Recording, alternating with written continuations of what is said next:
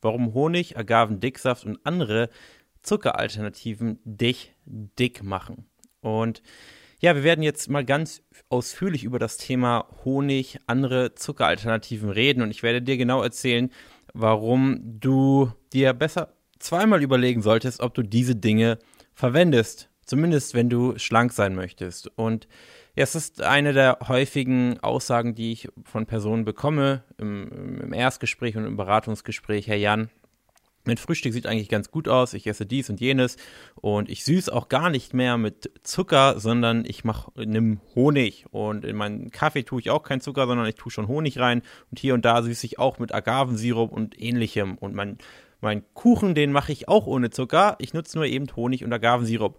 Und wichtig ist zu verstehen, dass der Unterschied zwischen Zucker und ich nehme jetzt einfach mal immer Honig, gar nicht wirklich groß ist. Das heißt, du, du, du, tust dir nichts Besseres damit, diese Alternativen zu verwenden. Und es macht prinzipiell keinen Unterschied.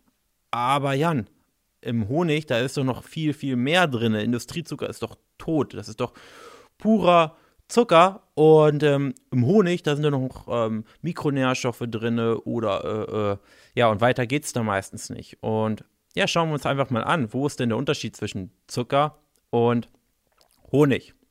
Oder sagen wir mal Agavensirup. Ähm, das ist immer noch das extremere Beispiel. Was man verstehen muss, Zucker, Industriezucker besteht zu 50% aus Fructose, 50% aus Glucose. Und das ist unser Haushaltszucker.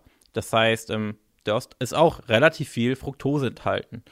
Und wenn wir uns jetzt mal Agavensirup anschauen, besteht Agavensirup zu einem deutlich, deutlich größeren Anteil, ich weiß es gar nicht genau in Prozent, an Fructose, der Rest Glucose. Und natürlich hat Agavensirup oder Honig ein paar mehr Mikronährstoffe. Aber ansonsten sind diese beiden Lebensmittel sehr, sehr ähnlich. Also überleg dir genau, was hat denn jetzt das Ganze für einen Vorteil, wenn du diese Lebensmittel verwendest statt Zucker? Von den Kalorien her ist es ähnlich. Und wenn du die Süße in deinem, in deinem Produkt, in deinem Müsli oder wo auch immer du das reinmachst, genauso süß haben möchtest wie mit Zucker, dann musst du eben fast dort die gleichen Kalorien reinkippen, wie du es machen würdest mit dem Zucker. Und du landest schlussendlich bei den gleichen Kalorien. Und es ist äh, genauso kaloriendicht und es hat genau die gleiche Makronährstoffaufteilung. Das heißt, es besteht zu 100% aus Kohlenhydraten, kein Eiweiß, kein Fett. Und schlimmer sogar noch, in dem Agavensirup hast du sogar noch viel, viel, viel mehr Fructose als im Haushaltszucker. Der Vorteil des Haushaltszuckers ist zumindest noch, dass du dort nur 50% Fructose drin hast. Und äh, Fructose ist eben in, in so konzentrierter Form deutlich, deutlich schlechter für dich, für deine Gesundheit als eben Glucose, weil es über die Leber verstoffwechselt wird. Und wenn du eben riesige Mengen an Fructose konsumierst, kommt es deutlich schneller zur zum Beispiel Fettleber, als würdest du eben vorrangig Glucose konsumieren. Und wie du siehst, halten sich die Vorteile wirklich in Grenzen. Und die paar Mikronährstoffe, die eben in Honig und Agavensirup drin sind, kannst du genauso gut oder viel besser sogar über Gemüse oder andere Lebensmittel decken.